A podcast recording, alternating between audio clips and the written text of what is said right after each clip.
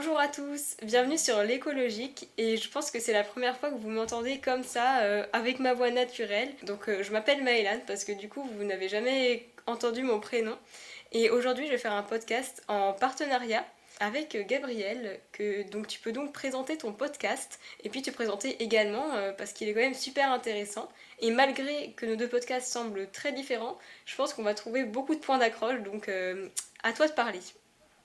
Ben absolument. Euh, d'ailleurs, ton podcast est aussi très intéressant et je suis sûr qu'on va trouver en fait que cet épisode aura de longues discussions. Euh, bien, je me présente, mon nom est Gabriel, je suis euh, fondateur, propriétaire, comment vous voulez appeler ça, de Ad Medievum Aeternum. C'est un podcast. de ce podcast. le CEO, le roi, le noble, le monarque de Ad Medievum Aeternum un podcast entièrement dédié au Moyen Âge. Euh, dans le fond, pour parler un peu de moi, euh, bon, ben, je m'appelle Gabriel. J'ai euh, obtenu un baccalauréat en études médiévales et en archivistique. Un baccalauréat, pour nos amis en Europe, c'est l'équivalent d'une licence. Ah, ok. Et donc, ça fait, oui, de préciser. Oui, oui, donc, ça, ça fait pas de moi un expert. Oui, c'est ça, ça porte à confusion. D'ailleurs, je me mélangeais tout le temps.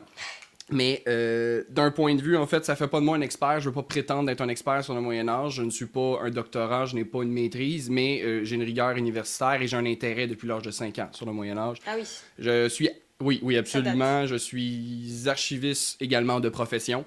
De plus, je m'intéresse à la place des femmes à la guerre au Moyen Âge. L'objectif de mon podcast, c'est de redorer le blason du Moyen Âge parce que c'est une époque tellement intéressante et malheureusement tellement maltraitée de parler des femmes, parce que les femmes ont un, rôle incroyable au, Moyen Âge, et pourtant tout, tout le monde semble s'imaginer que les femmes n'ont rien fait au Moyen Âge.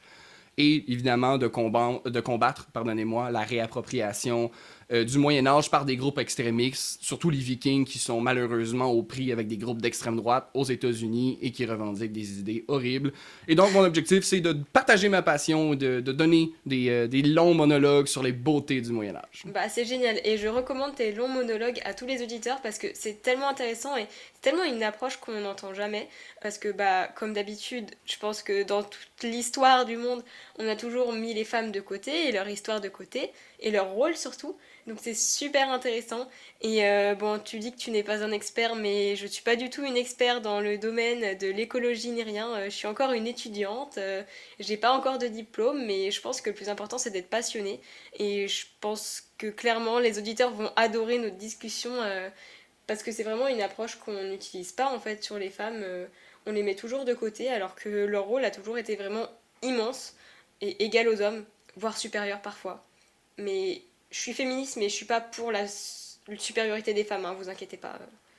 Non, non, non, mais effectivement, même chose pour ton podcast. C'était très intéressant de savoir ça. Et justement, euh, ça fait encore une fois très, très plaisir de pouvoir discuter avec un autre féministe, une autre féministe, pardonnez-moi, et de pouvoir discuter justement de tous ces enjeux-là.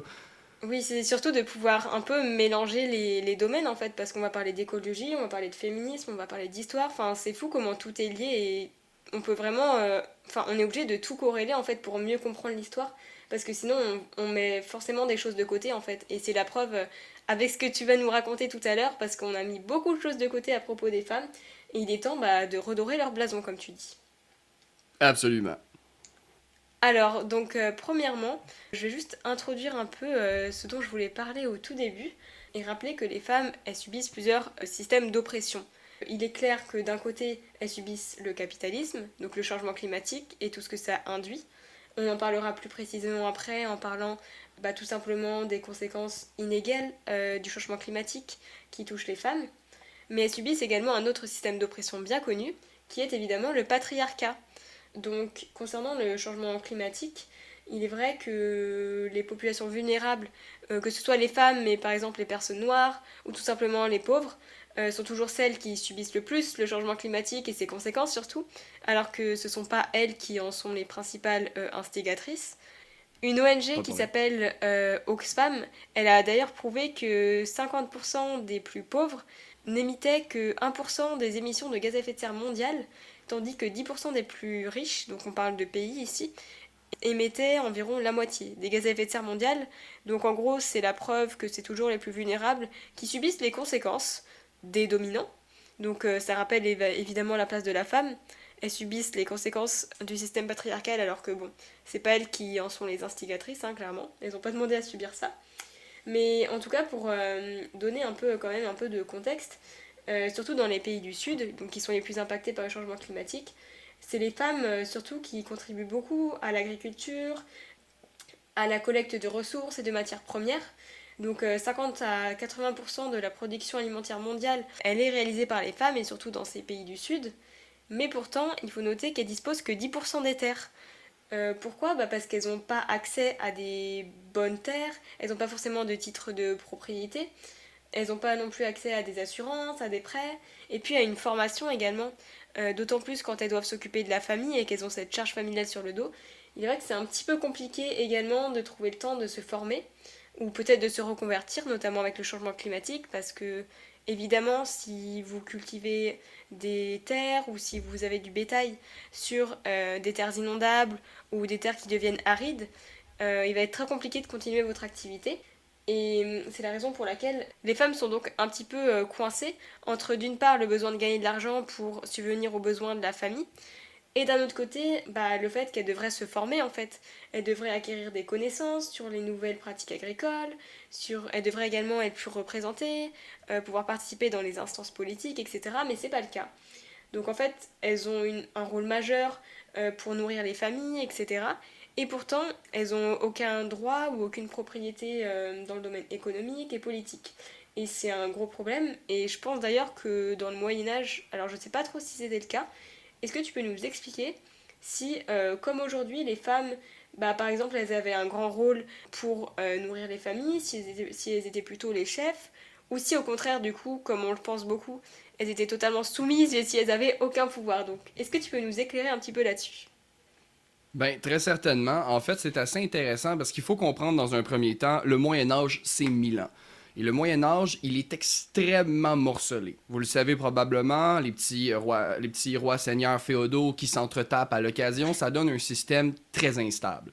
Par contre, ce qui devient intéressant, c'est lorsque, en fait, le fait qu'on n'a rien d'uni au Moyen Âge, ça veut dire que les droits de la femme, les conditions de la femme peuvent varier énormément dans un même royaume. Ah oui. En Donc, euh, ça, les choses ont le temps de changer. Hein. Excuse-moi. Exactement. Non, non, non, non c'est super pertinent. C'est vrai que tu dois le mentionner. Les choses ont le temps de changer. Par exemple, si on regarde la situation des femmes dans le monde franc dans l'époque mérovingienne, donc la première dynastie euh, franque avec Clovis, euh, qui descend du légendaire peut-être Mérové, on peut regarder qu'il y a eu des régentes extrêmement puissantes comme Brunéo et Frédégonde. Et pour citer justement, euh, bah, juste donner un, repère temporel, 6-7e siècle à peu près, Frédégonde et euh, Brunéo.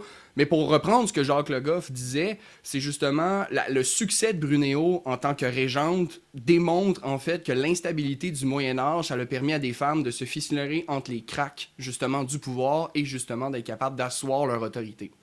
Et ça, c'est ce qui rend le Moyen Âge, à mon avis, tellement intéressant. Mais pour parler de l'agriculture et moins des nobles, c'est très intéressant parce qu'on sait peu de choses sur les femmes. En fait, règle générale, quand on fait de l'histoire ancienne comme le Moyen Âge ou même l'Antiquité, on sait très peu de choses. Parce que les sources en tant que telles, premièrement, elles doivent être écrites. Et pour ce qui est du Moyen Âge, c'est extrêmement coûteux. Pour vous donner une idée, faire une Bible au Moyen Âge sur du euh, parchemin, ça prend de la... voyons donc, sur les manuscrits, ça prend euh, de la peau d'animaux. Et pour faire une Bible, ça prend 300 moutons. Oh à peu près. Ah, c'est pas très vegan là pour le coup. C'est pas très oh, écologique là. Oh, pas du tout très écologique, mais c'est pour ça qu'au Moyen Âge, on écrit vraiment quand c'est nécessaire et qu'on recycle le parchemin énormément. Donc, par exemple, un, moine pourrait trouver un texte euh, XY qui parle, par exemple, des, anciens, des grands, des grands, euh, voyons, des grands théâtres grecs et se dit ah c'est païen, on n'en a plus besoin et va donc gratter, par exemple, le texte et le transposer euh, à nouveau avec un nouveau texte. Donc, on efface d'anciens manuscrits pour justement mettre un contenu qu'on considère plus à jour. Euh, les réformes de Bible sont un bon exemple aussi. Donc, ce qui arrive, c'est que déjà qu'on a peu de sources sur le Moyen Âge, il y a peu de sources qui, en fait, euh, arrivent jusqu'à nous, parce que dans un premier temps, elles sont recyclées. Dans un second temps, d'un point de vue archiviste, le, manuscrit est un support qui, qui endure très mal l'humidité et les insectes, parce que c'est de matière organique, donc les insectes en raffolent. Même si, au Moyen Âge, surprenamment, on a un grand désir de protéger les livres, parce que les livres sont extrêmement sacrés, c'est extrêmement important, un livre au Moyen Âge. Donc on en prend soin, mais veut, veut pas, veut, euh, avec le fil du temps, bon, certains se perdent. Et troisièmement, ils doivent survivre aux guerres. Et les guerres, il y en a eu beaucoup au Moyen Âge, mais ils ne doivent pas seulement survivre aux guerres du Moyen Âge pour arriver jusqu'à nous. Ils doivent survivre à toutes les guerres qui vont suivre jusqu'à aujourd'hui. Guerres napoléoniennes qui ont été dévastatrices pour les monastères, euh, Première Guerre mondiale, Deuxième Guerre mondiale, et j'en passe des millions. Le, le support doit arriver jusqu'à nous. Et là, l'histoire, elle est écrite par qui? Elle est écrite par les vainqueurs, mais surtout par les hommes. Donc, la réalité, c'est qu'on a très peu de sources qui parlent de l'époque ancienne, mais on a très peu de sources qui parlent des femmes, parce que c'est des hommes qui l'écrivaient, et les hommes, lorsqu'ils devaient écrire quelque chose d'important, ils ne parlaient pas de la petite paysannerie. Ils parlaient des nobles, ils parlaient du clergé, des réformes. On, on écrivait pour ce qui était important, étant donné que c'était très coûteux. D'ailleurs, étant donné le prix exorbitant d'un livre, euh, évidemment, il y a juste les nobles qui pouvaient se le permettre. D'accord. Donc, c'est je me permets juste de rebondir et après je te laisse continuer. Mais c'est quand même vachement intéressant le fait que, comme tu disais, euh, ce sont les hommes qui ont écrit l'histoire, entre guillemets, à cette période. Et du coup, on a retenu que les hommes parce qu'ils ont, ils ont parlé que d'eux, finalement, entre guillemets. Et en fait, ça a toujours été le cas, mais jusqu'à très récemment, euh, on n'a jamais vraiment entendu parler des femmes un peu dans l'histoire. Tout simplement parce que les experts dans ce domaine, ils voulaient pas forcément en parler et ils ont un peu mis de côté toutes ces archives. Ou même s'ils ne savaient pas, ils n'ont pas cherché à savoir, par exemple, si, je ne sais pas moi, une momie qu'on pouvait retrouver je ne sais où, si c'était une femme ou un homme, ou quelqu'un de, de, très important. Donc tu as un exemple avec euh, un viking. En fait, les historiens n'ont même pas cherché à savoir si c'était un homme ou une femme. Ils sont partis du fait que c'était un homme parce que bah, il était considéré forcément comme le plus fort, comme le plus important, et les femmes étaient considérées finalement, bah, étaient mises sur le côté en fait, elles n'étaient pas considérées dans la société. Et jusqu'à euh, très rarement, il y a beaucoup d'études qui ont été faites, mais vraiment euh, pendant les années 2000 ou pendant même les années 80, mais pas avant, quoi. Oui, absolument. Puis l'exemple, en fait, c'est mon préféré parce que c'est un exemple que j'aime beaucoup. Je l'ai vécu. C'est très rare que je peux vivre l'histoire, mais là, je l'ai vécu, celui-là. C'est l'histoire de. Oui, c'est exceptionnel. C'est l'histoire de la viking de Birka. Et en fait, ce qui est arrivé, c'est quand j'étudiais, nous, avant l'université au Québec, nous avons le cégep. Et euh, je m'intéressais déjà à la place de la femme, justement avec l'histoire de Brunéo, Frédégonde, et le fait aussi qu'on savait peu de choses. Alors, comme je le mentionnais, à cause des problèmes de source, j'ai tout le temps été sceptique sur l'espèce de, de sentiment unanime qu'on savait tout sur la place de la femme et que justement elle n'avait jamais rien fait, alors qu'on est tous d'accord dans le monde historique pour dire on sait pas grand chose sur le Moyen-Âge, l'Antiquité en réalité, il y a très peu de sources qui nous sont parvenues. Et bon, on veut, veut pas, je suis à l'école, je fais ça, euh, je m'intéresse à ceci. Et bon, mes professeurs me regardent un peu d'un air sceptique en disant ah, fais attention, on n'a rien sur les femmes, et voilà. Et en 2017, on avait en fait un, viking, euh, en fait le plus puissant viking en termes de, de, tombe prestigieuse qui a, eu un changement drastique dans, sa, dans son genre en fait. Pour faire une histoire, pour reculer un peu dans le temps, la tombe euh, qu'on a trouvée à Birka, donc le viking de Birka, on l'a trouvé à Birka en Suède, on l'a trouvé en 1878 par un certain Hjalmar Torp. Et Hjalmar Torp, excusez pour mon norvégien, euh, mon suédois, il était tellement sidéré de voir une tombe aussi grandiose qu'il a écrit au roi. Et tout de suite, la réaction, c'était voilà, un grand guerrier. Maintenant, c'est une réaction qui ne veut pas naturelle quand on connaissait peu de choses du monde viking. Et euh, ben, dans les années 2000-2010, justement, on a commencé à se poser des questions. Et euh, après une analyse des ossements du fameux viking de Berka, un siècle plus tard, même un peu plus, on s'est dit, un instant, les os semblent donner la stature d'une femme. Et là, bien évidemment, ça a été accueilli avec euh, de virulentes, euh, justement, critiques en, mode, écoutez, la tombe contient non seulement des armes, mais toutes les armes. Elle a des haches, des couteaux de guerre, des lances, euh, des flèches spécialement faites pour percer les armures. Donc on peut supposer que la personne qui avait été enterrée ici devait se battre contre d'autres nobles qui étaient bien équipés. On avait deux boucliers, deux chevaux, des objets de stratège et des blessures. Faites-moi pas à croire que c'est une femme. Et donc, ça a été balayé. En fait, le premier argument qu'on a donné, c'est qu'étant donné que ça faisait tellement longtemps qu'on l'avait au musée, on s'était dit, bon, euh, probablement qu'on a échangé les ossements, quelque chose, c'est probablement pas arrivé, et de toute façon, on peut pas être certain. Sauf que, justement, euh, une scientifique qui a été nommée Charlotte Endenstria Johnson, c'est une archéologue de l'université d'Uppsala, ben, elle a décidé de faire euh, de sortir les, les, ossements de la tombe, euh, ben, du musée, pardonnez-moi, il était plus dans la tombe, mais de faire des tests d'ADN et c'était clair. Il y a, en fait, les ordres appartenaient justement à une femme. Et là, tout a changé dans le discours de la place de la femme. Parce que là, soudainement, c'était la femme. Et en fait, les femmes n'ont jamais rien fait de concret dans le domaine militaire, dans le monde viking, à la plus le plus puissant viking jamais retrouvé à ce jour est une femme ça a complètement renversé le débat. Et là, la communauté historique a été obligée de, faire pause et de dire Oh, est-ce que toutes les sagas qui nous parlent en bien des femmes qui se battent auraient eu raison?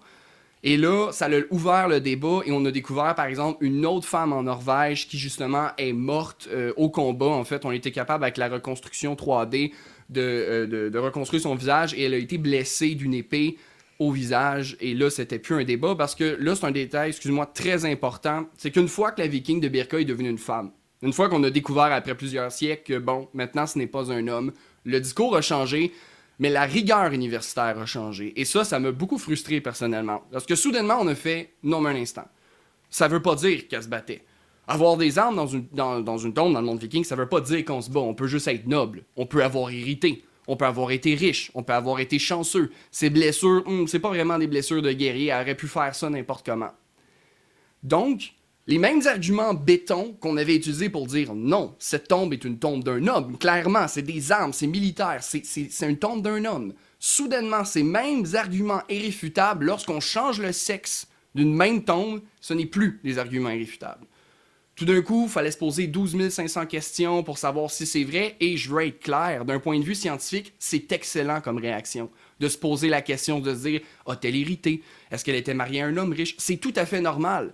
Mais moi, ce qui me posait problème, c'était pourquoi nous n'avons pas posé ces questions lorsqu'on pensait que c'était un homme. Parce que les hommes aussi peuvent hériter. Les hommes vikings ne se battaient pas tous. Cet homme aurait pu aussi être très riche et pouvoir s'équiper sans réellement se battre. Tu comprends un peu la dynamique, mais il y a un problème sur la reconnaissance. Il n'y a pas le même discours en histoire lorsqu'on étudie un homme ou une femme. Je trouve ça incroyablement intéressant, ce, ce changement de perspective et de rigueur scientifique, euh, quand tout de suite on se rend compte que bah, ça ne suit pas finalement les, codes sociétaux et les normes euh, qu'on aimerait suivre, c'est-à-dire euh, la domination masculine, et qu'on se rend compte que les femmes, elles ont eu une place, elles ont eu un rôle aussi important que les hommes, et que là on se dise, ah mais attends, il y a peut-être des choses sous-jacentes qui ferait que finalement, cette femme, elle n'était pas forcément viking. J'ai juste noté un truc qui m'a fait un peu rire, c'est que tu as parlé de couteaux qui étaient utilisés comme des armes. Euh, et puis mhm. ça m'a fait penser au fait que bah, aujourd'hui, ça a vachement changé parce que les couteaux, quand on parle d'une femme, on pense plutôt à la femme à la cuisine, quoi. Donc ça prouve à, quel point, à quel point on peut changer quand même notre regard en, en fonction du coup de comment les, les gens ils étudient le genre, comment, ils, bah, comment les process scientifiques évoluent, etc. Et je trouvais ça super intéressant du coup de parler aussi de, figures féminines et de leur place aujourd'hui parce que bon, il y en a eu quand même euh, énormément des figures féminines. Euh, là, je vais parler surtout par rapport au climat et aux avancées, etc. Mais que ce soit dans la science, dans la politique, dans l'activisme, il y en a eu énormément qui ont eu une place euh, tellement importante et dont finalement on n'en apprend pas forcément à l'école. Enfin là j'ai juste noté par exemple l'écrivaine Rachel Carson qui a écrit Silent Spring en 1972. Alors il est très connu euh, son bouquin dans lequel elle dénonce euh, les, les, pesticides, leur utilisation et leurs dangers et elle demande finalement leur arrêt. Mais je trouve quand même qu'on n'entend pas. Enfin, j'en ai jamais entendu parler à l'école en fait, ni, ni à l'école primaire, ni au lycée, ni euh, aux études euh, supérieures, sauf quand on focus vraiment sur le climat. Et c'est quand même bien dommage parce que bon, euh, je pense que son, son œuvre, elle a quand même mené à des changements majeurs. Elle a permis de remettre en cause l'utilisation des pesticides, notamment aux États-Unis, je crois bien. Et elle a permis vraiment de prendre des mesures concrètes, etc. C'est pareil pour Vandana Shiva, qui était une euh, activiste extrêmement connue, qui se battait pour, euh, la contre la déforestation en Inde dans les années 70, qui était anti-OGM. Elle a obtenu le prix Nobel alternatif. Et ça, euh, on n'en entend pas vraiment parler non plus. Prix Nobel alternatif, avant, j'en avais jamais entendu parler. Par contre, le prix Nobel de littérature, de sciences, etc., il n'y a pas de souci. Ça me fait un petit peu penser aux, aux Oscars, aux Molières, etc., qu'on donne à des hommes qui sont pas forcément recommandables. Et pour le coup, les gens ne veulent pas forcément le remettre en cause, mais par contre, quand c'est des femmes, si elles ont fait quelque chose de mal, on va directement les remettre en cause. Et là, ça me fait un, parallèle entre guillemets sur la politique. Et là, on revient aujourd'hui. Alors c'est pour ça ce qui est, c'est très intéressant, c'est que quand même, on part du Moyen Âge et on revient en 2022 ou 2021. Mais pendant les élections présidentielles, je vais prendre l'exemple de Sandrine Rousseau, qui était la candidate pour le parti euh, écologique, du moins aux primaires du parti écologique, parce que c'est Yannick Jadot qui a gagné. Elle a été mais tellement décriée de tous les côtés dès qu'elle disait un propos qui était mal vu, qui était peut-être un petit peu maladroit, mais même pas en fait, ou un propos juste qui, qui s'éloignait des, normes, elle était toujours euh, remise en cause, on se moquait d'elle, on la considérait comme pas crédible, comme euh, une femme qui pourrait pas représenter le rôle d'un président, parce qu'un président il doit être, bon pas viril, mais il doit être quand même un peu crédible, il doit parler bien, etc. Et Sandrine Rousseau, bah voilà, c'était une femme, elle était écologique, elle était écoféministe en plus, alors là ça allait, euh, ça allait vraiment très loin quand on s'est moqué d'elle. Quand elle parlait par exemple du lien entre la consommation de viande, les barbecues, etc. et le virilisme et la masculinité toxique, elle était complètement moquée, évidemment par la droite et euh, par des hommes blancs. C'est un peu évident, mais c'est toujours comme ça que ça se passe de toute façon. Alors que je pense que si ça aurait été un homme qu'on considérerait comme crédible, bon, si Emmanuel Macron aurait dit ça, ça n'arrivera jamais. Mais si c'est lui qui aurait dit ça, je pense qu'on l'aurait peut-être plus pris en compte. Ou en tout cas, on se serait pas moqué de lui en disant non mais attends, on dirait un peu une fragile, ça n'a aucun rapport, euh, la viande, de toute façon, c'est nécessaire, etc. Enfin bref, je vous invite à écouter, à écouter mon podcast que j'avais fait à ce propos. Mais c'est en tout cas pour revenir au sujet, c'est toujours pour montrer que les femmes qu'importe l'époque et qu'importe les domaines, elles sont toujours décrédibilisées, elles sont toujours mal représentées. Donc je voulais te demander, parce que là moi je parle de la France, de la politique en France, de Sandrine Rousseau, mais est-ce que toi de ton côté, parce que quand même tu es québécois, est-ce que c'est différent? Est-ce que dans la politique les femmes sont peut-être mieux vues? Parce qu'on a quand même, en France on a quand même cette vue du Québec qui est quand même bien plus ouvert, où il y a quand même plus de droits pour les minorités. Donc euh, je voulais savoir si c'était vrai ou s'il y avait aussi beaucoup d'issues euh, à ce propos.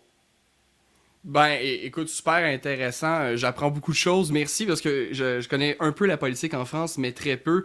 Et ça, en fait, je vais tout de suite vous le dire. Oui, au Québec, il y a euh, certaines, euh, il y a certains, en fait, je sais pas comment dire ça gentiment, mais par exemple, ben, j'ai des amis françaises qui me racontent des histoires en France qui me font un peu froid dans le dos. C'est pas des choses que nécessairement je vois arriver au Québec régulièrement, mais enlevez-vous de la tête que le Québec c'est un paradis pour les femmes il y a beaucoup de problèmes. Il y a encore, euh, il y a encore de la misogynie. On n'a pas trouvé la solution encore ah, euh, ici aussi. C'est la merde un peu. On est bien loin. C'est, euh, non, voilà, c'est ça. C'est, pas la même chose, mais c'est sûr que l'univers macho au Québec est très critiqué maintenant.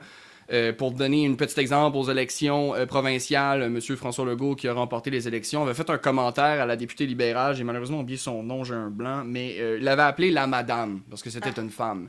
Et ça n'a pas passé. collectivement, le Québec a trouvé ça extrêmement macho, immature et un manque de respect incroyable. mais la société civile peut-être remet plus en cause. Oui, la société civile remet en cause. Euh, faut comprendre, l'histoire du Québec est un peu particulière. Euh, après, justement, le fait que le, voyons donc, l'Empire britannique obtient le Québec avec la France euh, en, à l'inverse des Caraïbes, en échange des Caraïbes, ce qui arrive, c'est que le Québec, tous les nobles français partent et tous les, euh, nous, les paysans, les Québécois sont des fils de fermiers, des filles de fermières. Et euh, ben, on s'est tourné vers l'Église catholique, qui était la seule figure d'autorité. Et l'Église catholique, son plan de match était conserver le français euh, en Nouvelle-France. Et justement, empêcher, voyons donc, les Canadiens français de devenir protestants, parce que le monde de l'Empire britannique était protestant, lui. Et ce que ça a fait, c'est que l'Église a eu un contrôle massif sur le Québec pendant presque 200 ans, mais omnipotent. À un certain point, là, on avait des évêques qui avaient leur dire dans la politique québécoise. C'était très, très religieux, et dans les années 60, on a ce qu'on appelle au Québec la Révolution tranquille, qui, là, je suis pas un expert à 100%, mais ce qui, en fait, c'est très simple, c'est que le Québec, collectivement, a dit, OK, c'est assez, la religion dehors, on n'en veut plus, et est devenu un État laïque. Et justement, dans ce mouvement-là, il y a beaucoup de montées de féministes qui sont arrivées, étant donné que la religion catholique est très patriarcale. Donc, au Québec, lorsqu'on entend, par exemple, des, des, politiciens religieux, mettons, je fais référence ici peut-être aux, aux, politiciens de très droite religieuse, ça passe pas au Québec. Par exemple, au Canada, on a M. Pierre Poilievre, qui est le Parti conservateur, qui est très religieux. Et juste le fait qu'il mentionne le nom de Dieu pour dire que God bless Canada, ça, ça passe pas au Québec. Au Québec, ça, ça, ça tout le monde. On ne veut pas la religion. Et donc, peut-être, ça l'a alimenté ce désir de vouloir libérer les femmes. mais sachez-le, c'est pas encore fait. C'est sûr qu'il euh, y a eu du progrès dans les dernières années. Je pense qu'on avance vers une bonne direction. Mais euh, c'est sûr qu'au Québec, vous verrez pas à la télévision euh, un applaudissement grandiose si on insulte une femme parce qu'elle est femme. Ça, ça passera jamais. Ça, ça, sera fortement critiqué. C'est sûr qu'il y a toujours des gens qui vont quand même juger que c'est bon que les femmes ne puissent pas être en politique. D'ailleurs, Pauline Marois, qui était chef du Parti québécois, il y a eu une tentative d'assassinat. C'était la première femme politique au Québec euh, qui avait été élu. Et euh, le jour de son grand discours, ben, il y a quelqu'un qui a essayé de la tuer. Donc, vous voyez que c'est pas, complètement parti. Hein. Mais c'est intéressant parce que du coup, tu nous parles de la révolution tranquille qui a eu lieu dans les années 60, si j'ai bien compris, et où du coup, il y a eu quand même un peu une libération pour les femmes. Et du coup, ça fait un peu un parallèle quand même avec la France parce que c'est à cette période qu'il y a eu la révolution sexuelle, que les femmes, elles ont commencé à gagner quand même euh, pas mal de droits, etc. Donc, je trouve ça intéressant parce qu'il y a quand même des, des, liens entre ces deux pays. Et le fait aussi bah, qu'en France, on est encore très très loin euh, bah, d'une révolution, hein, d'une révolution pour les femmes où être égale à l'homme. Et euh, ça me fait juste penser à quelque chose, mais en France, euh, il y a beaucoup de personnes qui font cet amalgame, et je pense que c'est plutôt pour se rassurer mentalement. Des personnes qui ont voté soit pour Valérie Pécresse, qui était la candidate de droite en France, ou pour Marine Le Pen, la candidate d'extrême droite, qui vont dire Bah non, mais regardez, euh, moi j'ai voté pour une femme aux élections, donc bah, je suis féministe et tout. Sauf que. Ah mon dieu, oui. Il y, y, a un petit souci également ici, hein, parce que c'est un peu triste de dire ça, mais en France et je pense au Québec aussi, c'est pas parce que t'es une femme que tu vas être féministe et que tu vas défendre les droits des femmes. Et, euh, même ça fait penser aux États-Unis. Euh, Amy Coney Barrett, la, femme qui est, à la Cour suprême, qui a été nommée évidemment par le superbe féministe Donald Trump. Euh, c'est un peu elle, elle, a fait partie des, des personnes qui ont voté et défendu coûte que coûte bah, l'interdiction de l'avortement en tout cas le retrait de l'avortement dans la Constitution euh, des États-Unis, c'est quand même un pas extrêmement en arrière pour les femmes. Et c'est quand même assez intéressant de se dire, par exemple, qu'en France, euh, beaucoup de personnes pourraient se dire Mais non, mais de toute façon, euh, ça n'arrivera jamais, le retrait de l'avortement, parce que même si on a Marine Le Pen à l'extrême droite, c'est une femme, donc ça va jamais arriver. Mais en fait, ça veut rien dire. Et je trouve ça juste intéressant de prouver que, par exemple, toi, t'es un homme, t'es totalement déconstruit sur ce sujet, et il y a des femmes qui sont pas déconstruites. Donc ça prouve en fait qu'il faut toujours juste déconstruire l'histoire, déconstruire les stéréotypes de genre, euh, ce qu'on s'est imaginé dans la société, et c'est juste super intéressant en fait. Ça amène à plein de sujets, mais je trouve ça vraiment euh, extrêmement intéressant, et c'est d'un côté c'est un peu terrible, mais ça prouve qu'il y a encore beaucoup de chemin à faire quoi. Oui, effectivement. Puis écoute, est-ce que je peux te poser une question? Oui, bien sûr, vas-y. J'ai entendu dire, et là je dis j'ai entendu dire, et je pourrais avoir tort, qu'en France, oui, une rumeur peut-être qu'à Paris, le taux d'agression dans un métro pour les femmes, c'est 100% à peu près. Ah mais je, je pense que tu ne trouveras jamais aucune femme qui habite à Paris en particulier euh, qui ne s'est jamais fait agresser, euh, que ce soit agressé sexuellement, même violé ou, juste qui s'est fait accoster, mais bah, c'est clair en fait. Alors j'ai jamais habité à Paris, hein, donc j'ai pas testé moi-même, mais même dans ma petite ville de 10 000 habitants, ça m'est déjà arrivé euh, qu'on me fasse une remarque. Alors imagine à Paris, c'est vraiment terrible. Hein, je sais pas vous au Québec, mais en France, quand t'es une femme, que t'es dans une grande ville, tu peux pas sortir le soir, tu peux pas mettre les tenues que tu veux, en fait tu te restreins mais c'est parce que c'est la, société qui te l'impose en fait. C'est terrible quoi. C'est, écoute, je vais être vraiment honnête, c'est absolument horrible. Euh, j'aimais croire que c'était pas vrai. Je, me rassurais, mon Dieu Seigneur, c'est pas vrai que toutes les femmes à Paris sont agressées. Mon Dieu Seigneur, c'est immonde. Mais écoute, euh, ben pour faire peut-être un, mini parallèle, euh, ben justement, j'avais des amis françaises qui me parlaient comment c'était l'enfer. Mais là, évidemment, c'est quelques, quelques de, de mon cercle d'amis de françaises qui m'ont mentionné justement qu'au Québec, c'est pas du tout pareil à Montréal, par exemple. La nuit, bien évidemment, il faut toujours être prudent. Montréal a de la criminalité comme nulle part, mais au Québec, de se faire dire que ta jupe est trop courte dans la rue, ça arrive. Moi, j'ai jamais vu ça de ma vie. Là, les, Parisiens, ils vont être en mode Ah ouais, ok.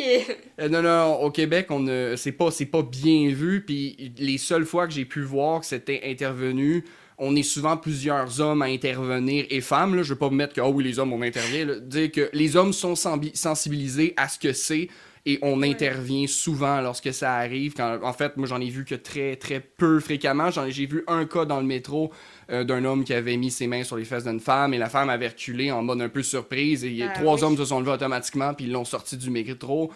On, a, ça, en tout cas, au Québec, moi, j'ai jamais vu quelqu'un se faire harceler dans la rue pour ce qu'il portait. De toute façon, euh, je vais être honnête, l'apparence au Québec, euh, tu portes ce que tu veux. C'est très américain, on, on, veut être confortable euh, avant toute chose, mais non, au Québec, ben, sachez-le, c'est sûrement arrivé. moi, je ne l'ai pas vu, c'est l'expérience d'un être humain sur tout le Québec, de les gens qu'on a entendus. Mais si je compare ce que j'entends en France pour au Québec, c'était différent. Et même, j'étais allé à Paris, ça, deux ans, et j'étais allé euh, avec euh, ma copine de l'époque et elle se faisait, comme on dit en anglais, quatre calls, siffler. Euh, c'était un peu moins pire parce que j'étais avec, mais c'était terrible. En fait, j'ai eu un, choc culturel sur la façon dont les hommes approchaient les femmes à Paris. Bien évidemment, je veux pas mettre tout le monde dans le même bateau. J'adore la France, vraiment un grand amour. Mais c'est ça, l'expérience que j'avais eue, ça avait été un choc culturel parce qu'au Québec, les gens t'interceptent pas pour dire Ah, tu parles comme un cochon, puis euh, tu me dis Mon Dieu Seigneur, euh, je t'ai pas parlé, t'es qui? En tout cas, c'est intéressant de faire la comparaison. Peut-être que là, le Québec a peut-être une petite avance qui est quand même agréable, mais enlevez-vous de la tête que le Québec, c'est le paradis. Euh, il y a beaucoup de misogynie au Québec, c'est pas parti. Et nous, ce qui est terrifiant au Québec, c'est qu'on est à côté de nos voisins du Sud, les Américains. Le Canada a très souvent tendance à emboîter le pas avec les Américains. C'est très, très rare. En fait, quand les États-Unis ont la grippe, le Canada éternue. on, ah, suit. Bon, c'est horrible. Ben, ben, ben, c'est l'expression qu'on aime bien dire. Et c'est pour ça qu'au Québec, ça nous horripile un peu. Parce que si vous regardez la politique québécoise, au Québec, c'est très de gauche. Puis si vous regardez l'extrême du Canada, en Alberta, c'est très de droite. Et souvent, on est, en fait, euh, en Alberta, c'est pro, mettons, pro-pétrole, souvent pro-anti-avortement, pardonnez-moi, euh, très conservateur religieux, alors que le Québec, c'est complètement l'opposé. C'est plus de barrages, moins de pétrole. Euh, plus, euh, plus axé sur le féminisme en général, quoi que ça pourrait changer dans les prochaines années avec justement le mouvement américain. Euh, Donald Trump, ça a été un, fiasco pour les droits de la femme, le droit de l'avortement qui vient de bah partir. Moi, d'un point de vue personnel, de voir Pierre Poilievre, qui est le parti chef du Parti conservateur au Canada, son discours extrêmement religieux, extrêmement basé sur la Bible, moi, ça me fait peur. Ça fait peur à ma, à ma douce, à ma mère ça fait peur à toutes, à probablement beaucoup de femmes, parce que justement, on sait en fait que ça va probablement être un recul, étant donné que, bon, encore une fois, le les États-Unis ont la grippe, le Canada éternue. Ça fait tout le temps un peu peur qu'on soit embarqué dans les, les tendances de nos, euh, de nos voisins américains qui, parfois, leur politique laisse un peu à désirer sans vouloir faire trop de jugement. mais euh, les dernières années ont été catastrophiques, disons-le. Alors, et je trouve ça euh, génial et super euh, cool parce que ça peut nous faire transitionner sur un sujet très intéressant également, qui est le fait que tout peut changer très rapidement, pour le meilleur comme pour le pire. Toi, tu nous dis que c'est pour le pire. En France, c'est quand même un peu le cas également, parce que la politique, on va pas se le cacher, que c'est un peu une catastrophe en ce moment, que j'ai un peu peur pour les prochaines élections d'ailleurs. Parce que bon, le choix entre Emmanuel Macron et Marine Le Pen, bon, après c'est des choix politiques, hein, mais disons que l'extrême droite au pouvoir, on va éviter. Mais c'était juste pour rappeler le fait que vraiment tout peut changer très rapidement finalement. Et c'est un peu triste que les gens pensent que euh, rien ne peut changer, que pour l'écologie justement, on, ne peut plus rien faire, qu'on est euh, voué à tous mourir et que c'est la fin. Parce qu'en fait, euh, on a la preuve là, même si dans le mauvais sens, que tout peut changer en fait. Et du coup, je pense que ça peut marcher également dans l'autre sens et pour le mieux. Et que si tout le monde se met à agir, euh, au niveau collectif surtout, hein, parce que c'est l'action collective qui compte le plus. J'ai un petit chiffre qui est intéressant et ça a été prouvé que si tout le monde devenait par exemple vegan, euh, des parfaits citoyens totalement écolos qui prennent pas de voiture, etc., on pourrait changer entre guillemets euh, le monde vers le monde durable auquel on doit tendre que de 25%. Donc c'est-à-dire que les trois quarts, ça, doit être de l'action collective. Et je trouve ça super intéressant parce que si tout le monde se met à penser qu'on ne pourra rien changer, à développer de l'éco-anxiété, c'est comme ça qu'on ne pourra pas changer en fait et qu'on ne pourra pas initier de changement. Je trouve ça assez euh, relevant de, de mettre ça en, évidence.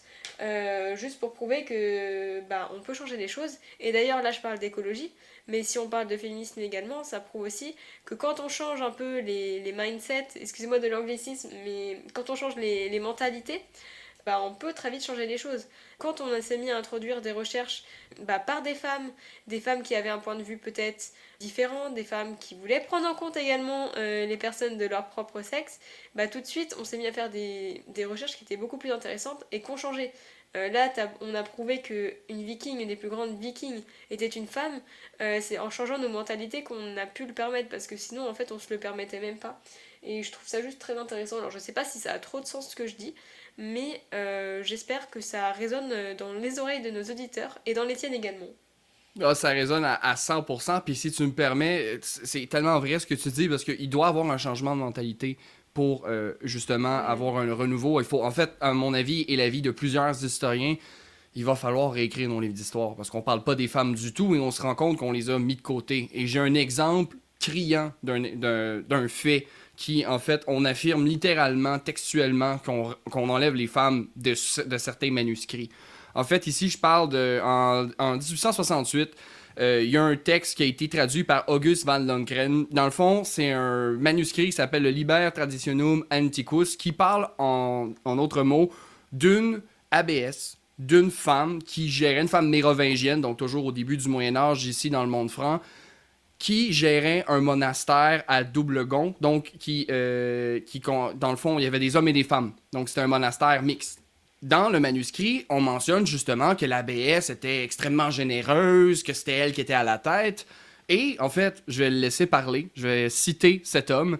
Si cette dernière partie de la donation pouvait concerner l'abbaye de Saint-Pierre, donc excusez-moi, je n'ai même pas dit l'abbaye, mais c'est euh, Saint-Pierre, ce serait dire qu'à cette époque, elle était composée d'hommes et de femmes et dirigée par une abbesse, donc une femme, qui certes n'est pas.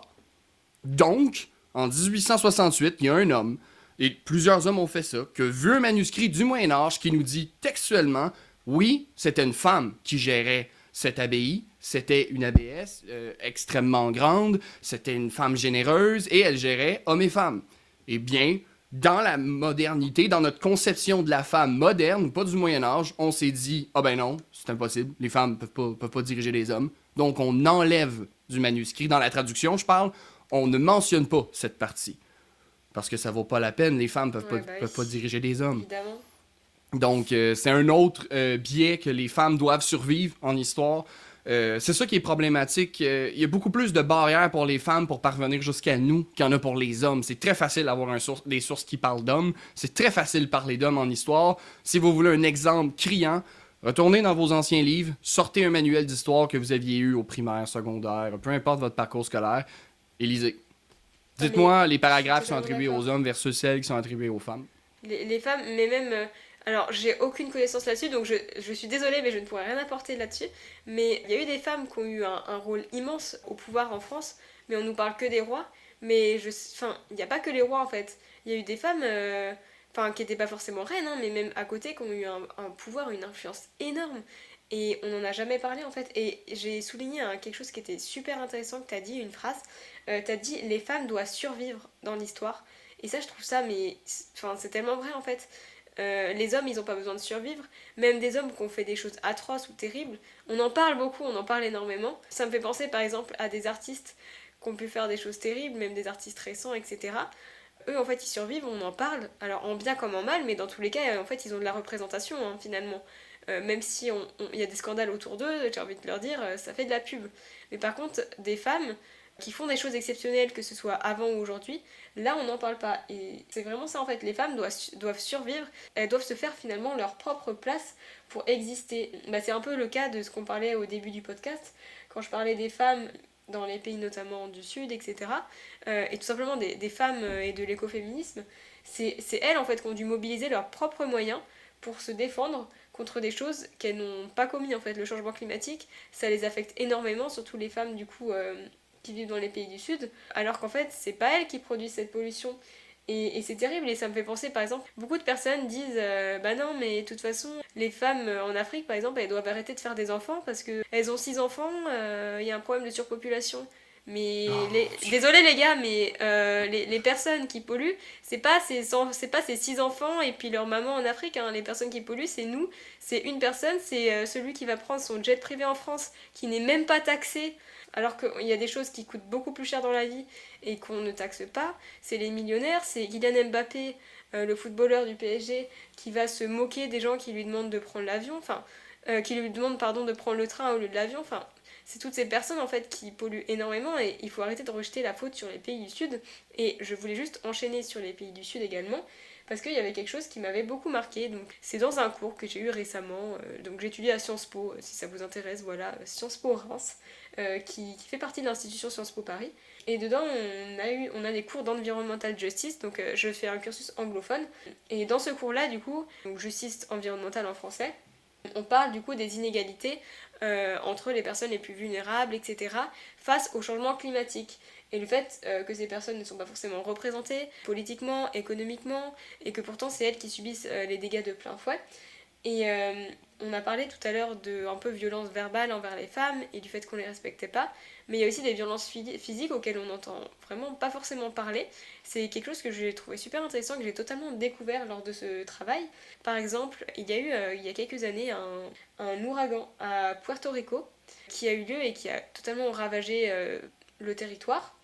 Et euh, on a constaté, des ONG, etc., ont dénoncé surtout l'immense augmentation des violences faites aux femmes à cette période parce que lorsqu'il y a des catastrophes naturelles par exemple, il faut prendre en charge toutes ces personnes, il faut les mettre dans des abris, il faut leur permettre d'avoir un accès à des ressources, euh, de la nourriture, euh, à boire, mais du coup un, toit pour dormir également, il faut leur permettre de pouvoir évacuer finalement, ce qui est déjà très difficile la plupart du temps, notamment pour les femmes qui n'ont pas souvent l'accès à, à l'émigration et qui sont souvent contraintes de rester dans leur, euh, dans leur lieu d'origine finalement.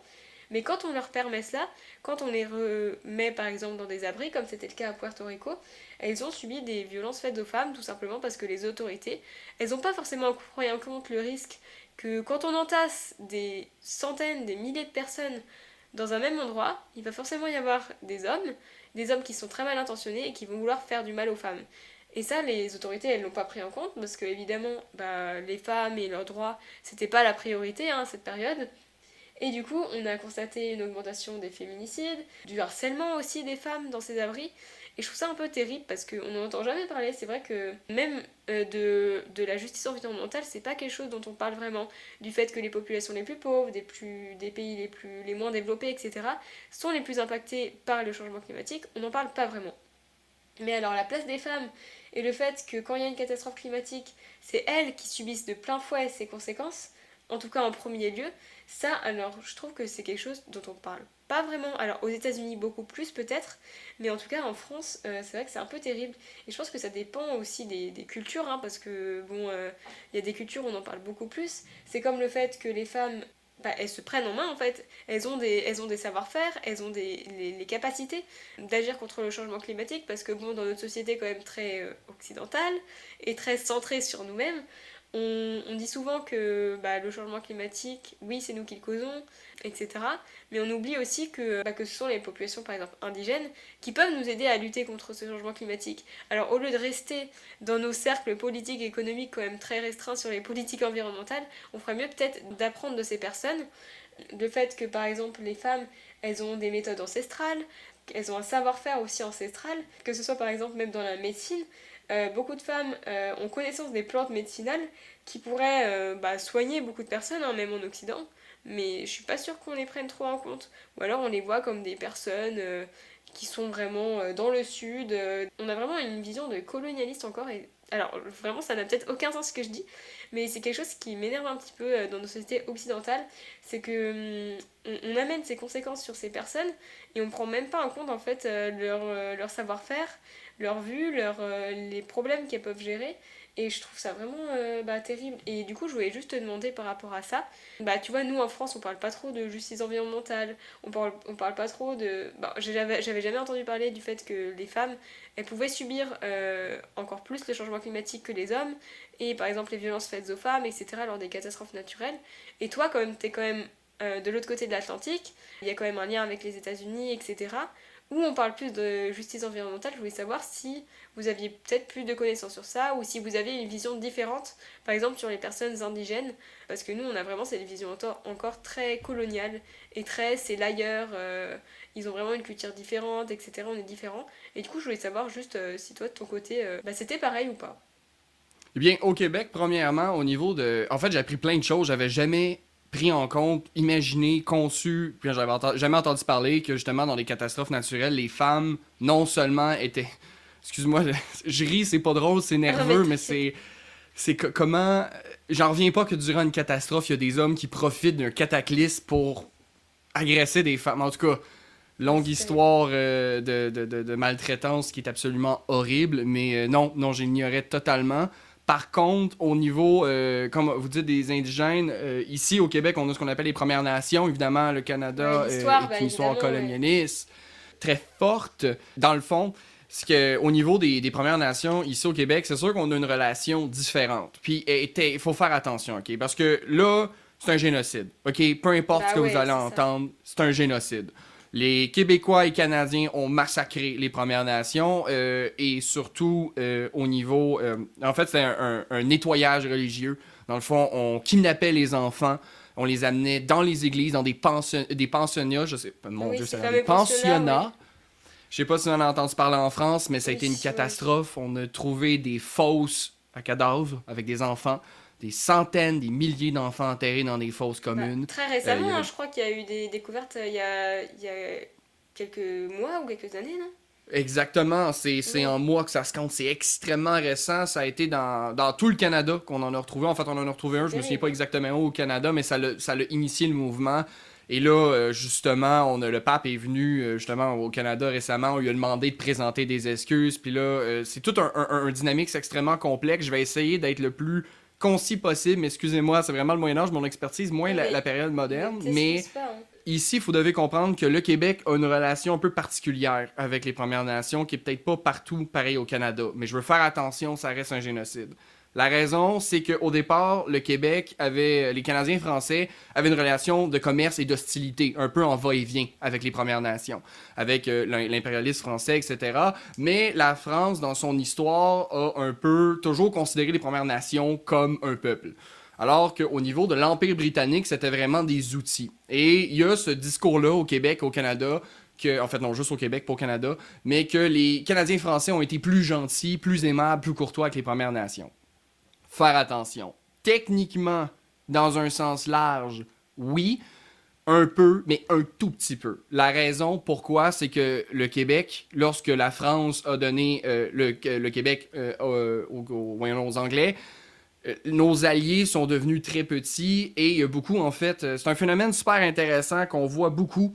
Au Québec, on a. Connaissez-vous l'histoire des coureurs des bois? Les gens qui allaient commercer par-delà les forêts avec les Premières Nations pour échanger des fourrures? Alors là, j'ai jamais entendu parler de ça, tu vois, jamais. Je pense que je vais commencer avec cet exemple-là parce que c'est très complexe la relation avec les Premières Nations ici au Canada. Pour, euh, au niveau aux États-Unis, c'est différent, mais on a des, euh, ce qu'on appelait au Québec des coureurs des bois. C'était d'aller, dans le fond, par-delà les frontières connues de la France au niveau du, de, la région de Québec, d'aller dans, la, dans les terres des Premières Nations et d'aller commercer directement. Et souvent, ce qui arrivait, c'est que les gens revenaient pas. Pas parce qu'ils étaient euh, maltraités, mais des fois, le mode de vie des Premières Nations, beaucoup plus permissif, beaucoup moins répressif, était tellement soulageant que certains coureurs les bois revenaient pas. Et là, ça devenait dangereux parce que les Premières Nations, en quelque sorte, ben, en fait, pas en quelque sorte, ils n'étaient pas chrétiens. Et l'Église, en quelque sorte, voyait ça comme un danger. Donc, on, a, on, a, voulu faire naître une méfiance incroyable chez les Premières Nations. Mais le truc, c'est que les Premières Nations, c'est pas un tout uni c'est des Micmacs, c'est des Inuits, c'est des, euh, des Atikamekw, des Abenaki, des Mohawks. Il y a énormément de petits clans. Et pour, pour donner un exemple, au Québec, on parle, mais, mais en fait mes parents, parce qu'on dit plus ça aujourd'hui, mais on parlait des bons Hurons. Parce que les Hurons étaient des alliés de la France et euh, euh, c'est resté dans la, dans la conception québécoise, les Hurons, c'est des bons Premières Nations, des bonnes Premières Nations, parce que eux, c'est nos alliés, eux, ils sont gentils. Les Mohawks, c'était eux qui étaient plus agressifs, donc on les considère comme les méchants. Mais là, tranquillement, pas vite, les, mentalités changent, mais il y, a, un, nouveau mouvement avec les Premières Nations. Ça commence à être amené sur la table des négociations, surtout dans ma génération et celle qui s'en vient, que le Québec devrait intégrer les langues des Premières Nations comme langue officielle du Québec.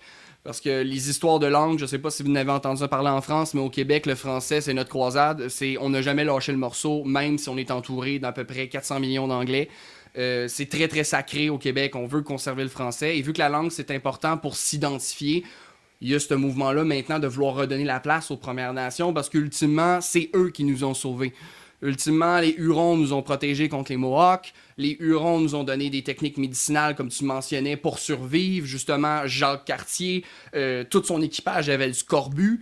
Et euh, c'est les, les Micmacs qui leur ont donné euh, une espèce de sève pour leur, justement, les soigner du scorbut. Et c'est grâce aux Micmacs que Jean Cartier et son équipage ont pu survivre euh, du scorbut, à part l'autre tiers qui est mort au froid de l'hiver. Et la réponse de Jacques Cartier pour dire merci, ça a été de kidnapper les enfants du chef et de les amener en France pour les montrer au roi. Donc, il y, a, une culpabilité, c'est ça, il y a une culpabilité qui, euh, qui commence à naître. C'est un mouvement très, très, très, très récent, surtout avec les pensionnats, qui a, cette espèce de rapport de vouloir rebâtir des ponts avec les Premières Nations au Québec. Mais c'est très, très, très, très, très au départ. D'ailleurs, il y a maintenant la journée internationale euh, de reconnaissance, en fait, de réconciliation des Premières Nations. Toutes les provinces canadiennes et territoires ont voté oui, sauf le Québec. Monsieur François Legault a dit non, ça vaut pas à peine.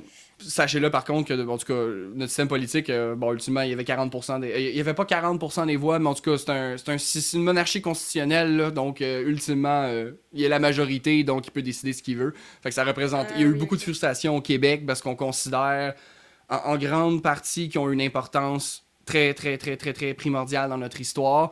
Mais allez, encore une fois, c'est la majorité des gens considèrent encore qu'on a bien fait des, entre guillemets, éduqués. C'est un mouvement très récent de vouloir se dire, OK, sans vous, on serait pas présent. Si le Québec veut survivre en tant qu'entité, c'est avec vous et pas sans vous. Et c'est très, très récent. Ça commence. Pour le reste du Canada, je, je sais même pas. C'est complètement différent.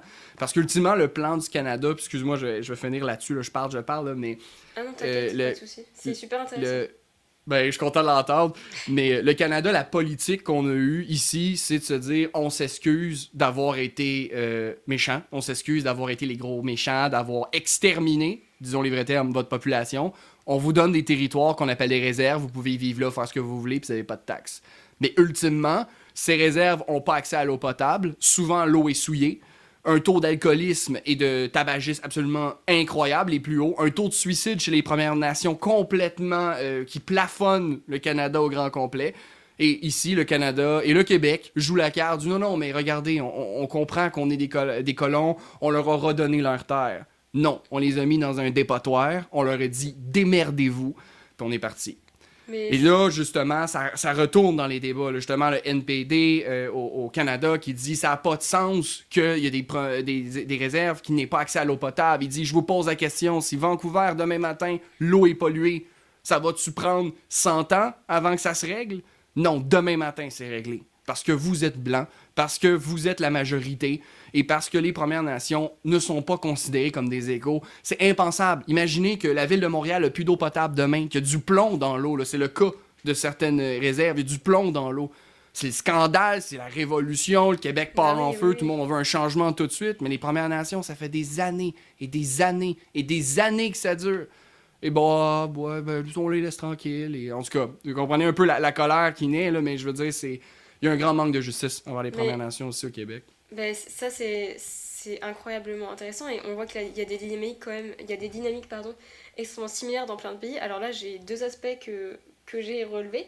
Alors le premier, là, quand tu me parles du coup de l'exposition par exemple au plomb dans l'eau, euh, aux eaux sales, etc. Clairement, c'est la même chose aux États-Unis. Hein. Euh, aux États-Unis, euh, il y a tellement d'endroits où il y a eu des scandales qui sont connus ou non, où l'eau était totalement pleine de plomb, où les familles, les enfants étaient contaminés, ils mouraient, ils ont des, ils ont des maladies, enfin c'est terrible. Et pourtant, par contre, si un jour on t'amène de l'eau polluée, de l'eau pollué au plomb par exemple, qui est super dangereux, euh, à je sais pas moi, à Los Angeles ou San Francisco, je sais pas, euh, dans les quartiers euh, riches, etc. Là, comme tu dis, ça va être un scandale, ça va être terrible, on va en entendre parler partout aux informations. Par contre, aux États-Unis, dans les communautés pauvres, les communautés noires notamment, qui sont regroupées souvent dans des quartiers ensemble, bah, ces quartiers en fait ils subissent ces conséquences tous les jours et on n'entend on entend pas parler, ou en tout cas ils sont pas considérés, ils sont mis de côté par les politiciens parce que les politiciens c'est souvent des, des hommes blancs euh, de 60 ans qu'on n'a un peu rien à faire de ces communautés et c'est un peu terrible. Et ça me fait penser à autre chose du coup, tout à l'heure, tu parlais aussi également des responsabilités du Canada et des États et du fait que c'est quand même vachement difficile et très très long pour que les États ils, assument en fait leurs responsabilités. Euh, ça me fait penser bah, notamment à la France. Hein, euh, parce qu'on va pas se cacher que la France a quand même vachement du mal à accepter d'avoir colonisé des endroits. Les Français ont vachement du mal à accepter qu'il y a du racisme institutionnalisé dans la France. Rien que le fait qu'on dise encore black au lieu de noir, enfin, on est où là? Enfin, Je sais pas, on est en 2022. Mon dieu, ok, oui. Enfin, je sais pas si vous, euh, c'est pareil, mais on n'a jamais dit white, hein, et ça personne ne le remet en cause. Enfin, c'est quelque chose, je comprends même pas, mais bon voilà. en gros, ça prouve que c'est quand même très très long pour remettre en cause du coup un système ou des responsabilités d'un certain État, ou voilà. Par contre, c'est très rapide de coloniser des endroits, d'assouvir une domination sur certains endroits. Regardez au Brésil, euh, avec Jair Bolsonaro, bon, il est plus au pouvoir, mais quand même, son mandat a eu des conséquences terribles sur les populations indigènes. Il est considéré vraiment bah, comme des esclaves modernes. Hein. Euh, il y a beaucoup d'articles scientifiques qui ont rappelé que ouais, beaucoup de populations étaient vraiment considérées comme, comme, comme rien en fait, même pas comme des hommes, alors que c'est eux qui possèdent, qui possèdent les terres, c'est eux qui protègent le poumon de la planète qui est l'Amazonie, et pourtant c'est ces terres qu'on détruit, c'est ces personnes qu'on vire clairement de leur territoire, et c'est terrible. Et ça me fait également penser, là du coup on revient un peu dans l'histoire, création des parcs nationaux aux États-Unis, euh, Yellowstone, etc. On voit ça comme des lieux incroyables, comme des lieux magnifiques, etc. Alors oui, hein, c'est des très beaux lieux, mais il faut se rappeler que pour les créer, ces parcs nationaux, pour euh, que les politiciens clament que c'est des endroits inhabités, des endroits préservés, euh, il a fallu virer toutes les populations qui vivaient ici avant. Et j'avais juste un exemple parlant du mépris qu'on a envers ces populations indigènes. C'est une des personnes qui a participé, entre guillemets, au mouvement environnementale d'un côté entre guillemets aux États-Unis et en rapport avec la création des parcs nationaux, c'est Muir. Euh, donc je crois que c'était un forestier hein, et euh, il, décrit, il a décrit ces hommes et ces femmes, donc indigènes, comme pour la plupart extrêmement laids et, et voire hideux. Alors je trouve ça quand même un peu terrible de dire ça. Euh, et ça par contre on l'oublie totalement. Et puis c'est vrai que on a construit nos imaginaires mentaux, pardon, bah, notamment sur les parcs nationaux, comme vraiment des endroits préservés, des endroits qui étaient magnifiques, où la nature a toujours eu ses droits, mais c'est totalement faux en fait. L'homme, euh, il y a certains hommes politiques qui ont rouvert le droit à l'exploitation forestière. Trump en 2019, il a euh, supprimé euh, une loi qui protégeait des pigardes à tête blanche, qui sont en plus le symbole des États-Unis. Enfin, on a toujours cette vision un peu aux États-Unis, je trouve de lieux préservés et tout, surtout des parcs nationaux. Alors que que ce soit pour la nature ou que ce soit pour les hommes, bah les deux en fait ont été euh, totalement exploités et pas respectés en fait. Et ça me fait penser du coup, euh, ça, me, ça rappelait ce que tu nous as expliqué par rapport au Québec. Enfin, il y a encore beaucoup de mal à ce qu'il soit reconnu et ce qu'on accepte nos responsabilités aujourd'hui alors que bah en fait, qu'est-ce que ça va changer pour nous? Est-ce que ça va nous amener des problèmes finalement? Je pense que ça va juste amener du bien en fait et enfin il serait temps d'assumer nos responsabilités. C'est comme les hommes qui ont du mal du coup à assumer le fait qu'on vit dans une société patriarcale on vit dans une société de domination. Bah il faut juste l'assumer il faut c'est comme ça qu'on passera en avant. Si on déconstruit rien on va jamais euh, faire de progrès. Et je crois que c'est toujours ça le nœud du problème en fait. C'est le fait que les gens ils acceptent pas de déconstruire. Et je pense que c'est pareil dans toutes les sociétés même au Canada euh, où on a l'impression que tout va bien et c'est pas le cas en fait non, pas du tout. En fait, le Canada, c'est le problème. C'est sûr qu'on est vraiment, comme je mentionnais, dans un chemin de vouloir faire la réconciliation. Mais euh, sachez-le, là, c'est Justin Trudeau qui amène ça beaucoup. Mais euh, les, histoires des réserves, c'est aussi sous son régime, puis il n'y a pas grand-chose qui a été fait. Euh, Pierre Poilièvre, lui, il semble Parti conservateur pour l'instant. En fait, tous les politiciens disent justement, on va aider les Premières Nations. Mais relativement, il n'y a rien qui se fait il y a juste une, au, moins il y a une reconnaissance que ça a été une extermination, que ça a été planifié. L'objectif, hein, euh, c'était de tuer. Euh, je vais, mon Dieu Seigneur, je veux pas mal citer, mais ultimement la phrase c'était de tuer l'Indien, euh, tuer l'Indien dans le cœur de l'enfant, donc d'en de, d'en faire un blanc, d'en faire un Canadien. Donc, a été une politique pendant longtemps. Et c'est tout le temps crève-cœur euh, d'entendre ces histoires-là, surtout quand tu fais l'histoire ici au Québec. On voit beaucoup, évidemment, l'histoire du Québec est une histoire. Je vais faire. Non. Beaucoup de gens disent que l'histoire du Québec est une histoire jeune. Le Québec n'est pas détaché de l'histoire française. On a beaucoup de similarités, on a beaucoup de choses. en fait, on vient de là. Mais le Québec en tant que nation, et c'est relativement jeune dans l'histoire, les Premières Nations nous ont tellement aidés sans eux, on n'aurait jamais survécu. Et pour dire merci, on les a chassés comme des animaux jusqu'au dernier. C'est horrible. Et enfin, il y a un discours là-dedans, mais justement, c'est encore... Euh, c'est problématique. Tu parlais... Euh, voyons donc... Euh, non, c'est pas tu parlais pas, mais justement, là, je pense que c'était... Ah, je me souviens plus, c'était exactement, c'était qui? C'était de la noblesse, la royauté anglaise, mais je pense pas que c'était Elisabeth dans le temps qu'elle était là. Je me souviens plus c'était qui. C'était la famille royale qui était venue justement au Canada et des Inuits avaient performé des chants de gorge, donc des chants traditionnels de gorge Inuits. Les deux étaient crampés. Ils trouvaient ça bien drôle, eux autres. C'était quelque chose de, rigolo, c'était bien ridicule. le manque de respect, là, puis ça a été très mal vu, même pour les Canadiens euh, québécois compris, là, ça a été vu comme un affront. Euh, ah, un manque bah de. C'est ridicule. encore une fois, je veux le mentionner, sans les Premières Nations, sans les Micmacs, sans les Mohawks, sans les Apeniks, sans, tout, sans eux, on serait rien. Puis l'histoire du Québec partage beaucoup de, de, de au terme culturel avec eux. Euh, dire, Québec, le mot Québec, c'est un mot de Première Nation. Le Canada, c'est exactement un mot des Premières Nations également. toutes nos villes portent euh, des, noms, euh, justement, qui sont inspirés de nations, de, de, de Première Nation. Et il y a très peu de reconnaissance en histoire pour eux, puis encore, c'est encore pire pour les femmes. C'est toujours les femmes qui mangent le coup le plus difficile parce qu'on vit dans des sociétés patriarcales. Et juste ricocher rapidement ce que tu disais, parce que c'est vrai qu'il faut l'accepter et que les gens ont beaucoup de misère à l'accepter. Mais je vais vous faire une équation très simple. Le modèle européen est basé sur quel peuple de l'histoire à l'Antiquité?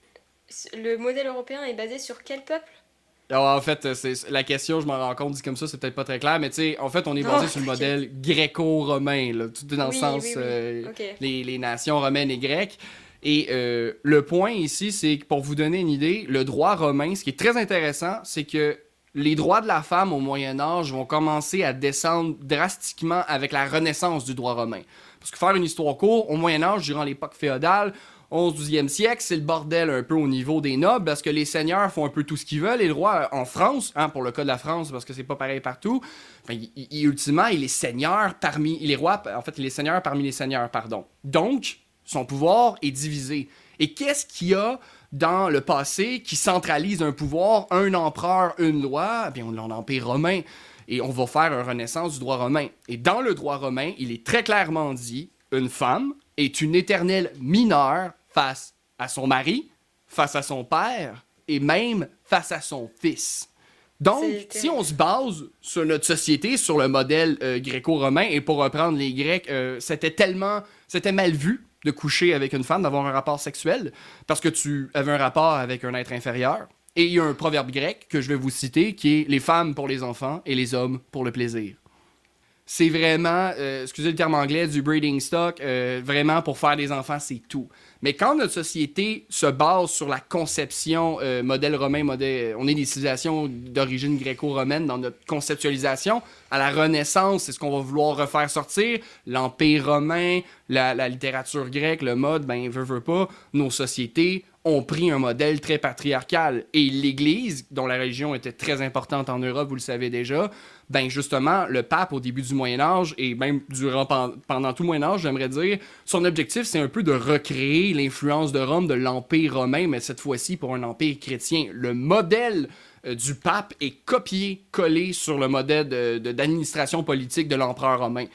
Et bien évidemment, euh, l'Église ayant le, catholicisme, ben, pas le catholicisme, le christianisme, parce que le protestantisme aussi place la femme d'un point de vue théologique inférieur à l'homme. Hein. Là, Dieu a créé Adam et Dieu a créé la femme à partir d'Adam. Donc, d'un point de vue théologique, la femme est soumise à l'homme.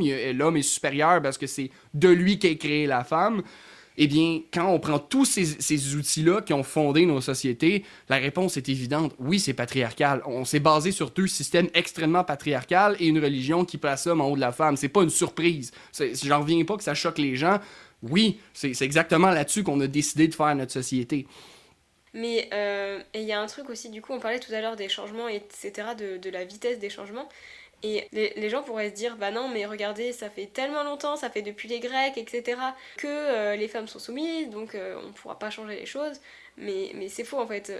L'esclavage, ça faisait depuis toujours qu'il y avait l'esclavage. Alors il y en a encore, mais je veux dire, aujourd'hui, c'est plus accepté. Aujourd'hui, jamais quelqu'un pourra parler d'esclavage en France et on pourra lui dire, bah oui, bien sûr, et tout, tu peux continuer. Donc c'est juste une, preuve qu'en fait, on peut quand même changer les choses, mais si on accepte et si on assume qu'on ait des privilèges. Euh, moi, je suis une. Alors, je suis une femme, donc de ce côté-là, j'ai pas de privilèges entre guillemets en tant que femme, mais je reste une femme blanche, je suis une femme européenne, enfin j'ai des privilèges sur ça, je l'assume et je le sais totalement. Et, mon but en fait, c'est d'essayer de comprendre d'où ils viennent, d'essayer de, changer ma vision, de déconstruire des choses, parce que en fait depuis tout petit on a été construit sur des visions. Ça me fait juste penser, alors c'est vraiment beaucoup moins relevant entre guillemets. Ça me fait penser au, fait de consommer de la viande, etc. Euh, on nous dit les hommes ont consommé de la viande depuis, enfin les hommes et les femmes entre guillemets, les humains, je veux dire, hein, voilà, c'est encore un problème du dictionnaire français également. On consommait de la viande depuis toujours, les hommes préhistoriques, ils mangeaient que ça, etc.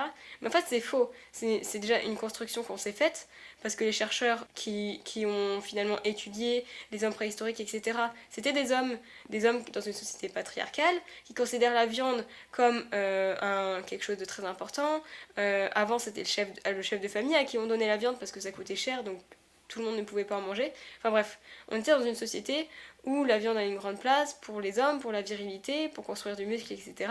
Donc on considérait que bah, si les hommes préhistoriques ils n'auraient pas mangé de viande, euh, ils ne seraient pas devenus ce qu'ils sont devenus, c'est-à-dire des hommes surpuissants aujourd'hui, euh, des hommes supérieurs à la nature, etc.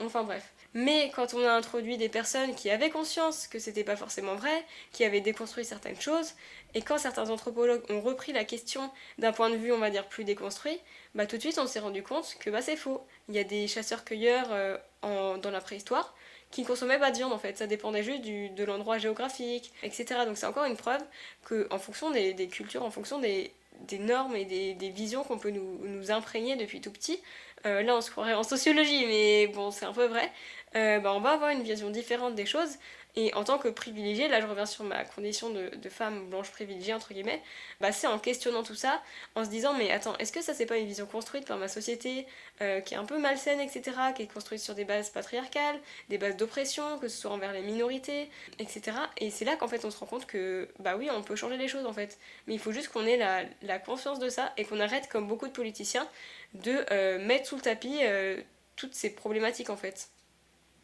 Oui, euh, absolument. Puis si je peux juste ricocher sur ce que, tu mentionnais sur les, les, gens de la préhistoire, encore une fois, l'anthropologie, c'est pas mon domaine, mais j'ai toujours trouvé ça fascinant parce que c'est un phénomène qu'on voit beaucoup. C'est un argument que j'entends tout le temps. Oui, mais l'homme doit dominer la femme parce que l'homme dominait la femme à la préhistoire. Bon, premièrement, si en tant que société moderne, on pourrait pas se baser sur un moins 10 000 pour déterminer comment on gère nos sociétés, je pense que ça ferait du bien à tout le monde.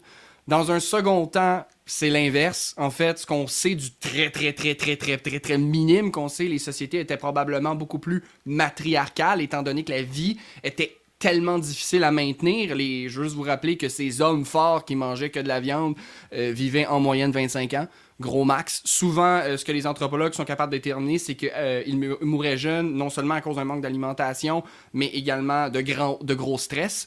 Parce que même si on s'imagine qu'ils étaient tous costauds puis bien braves et machos, quand tu dors à côté de, de, de, créatures qui peuvent te bouffer, qui sont pas mal plus gros, pas très Ouais, c'est ça, tu sais, c'est sans relation. Les... En fait, ce que j'essaie de faire comme un, parallèle, imaginez qu'on serait capable de ramener un, homme de la préhistoire euh, aujourd'hui et on, on lui poserait des questions. Oh, c'était tellement mieux dans votre temps, il nous cracherait au visage. Fort probablement. On vit dans une. On a fait du progrès depuis la préhistoire. Il y a eu des choses qui ont été évoluées. D'ailleurs, c'est bien que tu le mentionnes parce que c'est vrai qu'on a l'idée qu'ils mangeaient que de la viande. Et euh, même s'ils en mangeaient, euh, en fait, ce que j'aime bien l'expression, c'est les hommes de la préhistoire ne mangeaient pas que de la viande. Les hommes de la préhistoire mangeaient ce qu'ils trouvaient. Mais c'est ça en fait. Tu n'étais pas, pas difficile sur ce que tu trouvais. Tu trouvais des baies, tu disais pas Oh, mais non, je suis un homme, un homme, ça mange pas des framboises. Oui, oui, tu vas en manger, puis tu t'espères être capable d'en trouver un autre, puis un autre, parce que c'est difficile. Et les civilisations, l'écriture, l'histoire commence quand on fait l'agriculture. Quand on plante des aliments, c'est pas vrai qu'on est basé que de la viande. La viande, ça coûte extrêmement cher à produire. Au Moyen Âge, il y a que les nobles qui peuvent réellement se le permettre. 75% de la production de nourriture en, euh, en France, au Moyen Âge, c'est des céréales. On mange énormément de pain et euh, je veux dire encore aujourd'hui en France très reconnu. D'ailleurs c'est votre pain est rendu euh, un trésor de l'ONU là j'ai pas trop compris là. Ça vous avez ah gagné oui, c'est possible ouais la baguette ouais je sais pas trop mais c'est possible ouais ben donc il y a des choses qui se sont gardées mais on mange énormément de pain euh, on fait énormément de bière également parce que justement on s'est énormément basé sur les céréales on fait énormément d'agriculture donc c'est la viande c'est très cher c'est pas tout le monde qui peut se le permettre et euh, en Puis ça permet pas de nourrir tout le monde. Hein. C'est comme aujourd'hui. Il euh, faut rappeler que la viande, ça va pas permettre de nourrir tout le monde. Hein. non, non, mais c'est super intéressant. En fait, je, vais te poser une question. C'est pas, je sais pas si tu te souviens du calcul. J'avais appris ça dans mes cours de sciences humaines. Mais pour la nourriture qu'on utilise et l'eau pour nourrir un bœuf, ah oui, c'est comme C'est terrible. C'est terrible. La proportion, je me souviens malheureusement pas des chiffres, ça fait si longtemps, mais si on prenait cette eau et cette nourriture pour nourrir des êtres humains, on pourrait en nourrir bien plus que ce qu'un bœuf peut nourrir ultimement. C'est ça le problème du gaspillage des ressources, j'en ai beaucoup parlé dans pas mal de podcasts. C'est logique en fait, c'est tout simple, t'as pas besoin d'avoir fait des études énormes pour comprendre, tout le monde peut le comprendre. C'est très simple. Si tu élèves du bétail, plus que, je sais pas, tu nourris ton bétail avec du soja qui vient du Brésil, que as besoin des... que pour ce soja, tu as besoin d'utiliser énormément d'eau, énormément de pesticides, et que ce soja est ensuite mangé par les animaux que tu vas toi-même ensuite manger, bah ça demande juste énormément de ressources, alors que ce qu'on pourrait faire, au lieu de faire ça, c'est juste en fait de cultiver du soja et de le donner directement aux hommes. Ça permet justement d'avoir des protéines, d'avoir des glucides, d'avoir tout ce qu'il faut directement au lieu de perdre entre guillemets une étape bah, en mangeant des animaux. En fait, c'est extrêmement simple et je vous invite à bah, écouter. J'ai fait pas mal de podcasts à propos de ça, donc si vous voulez aller les écouter, je fais une petite promotion, mais c'est un système en fait qui est pas soutenable. Et regarde, là on a la preuve que même les hommes préhistoriques, quand ils n'avaient pas la possibilité de manger de la viande, euh, ou même du coup quand au Moyen Âge ou après, euh, quand les, pauvres n'avaient pas la possibilité de manger de la viande, bah ils se nourrissaient avec des céréales en fait. C'est juste la preuve que les céréales sont moins chères ils permettent de nourrir plus de monde finalement. Oui, puis le, ce qui est absolument intéressant, c'est que même au Moyen Âge, des fois, les, petits paysans peuvent manger certaines viandes comme des bœufs, mais le bœuf, on s'en sert pour euh, labourer la terre. Une fois qu'il est vieux, une fois qu'il ne peut plus, eh bien, on l'abat et on le mange. Donc, c'est pas on mange la viande parce qu'on en a besoin, c'est juste que, étant donné que le, le bœuf arrive en fin de vie, on va pas le gaspiller. On va pas, tu sais, c'est de la nourriture, on en a besoin. Regarde, c'est tant, il tant de l'autre là, donc on le mange pas par un, pas par gourmandise, même si les nobles c'est ce qu'ils font. À la chasse, c'est un sport de nobles, mais euh, ultimement l'objectif c'est de, recycler là. Euh.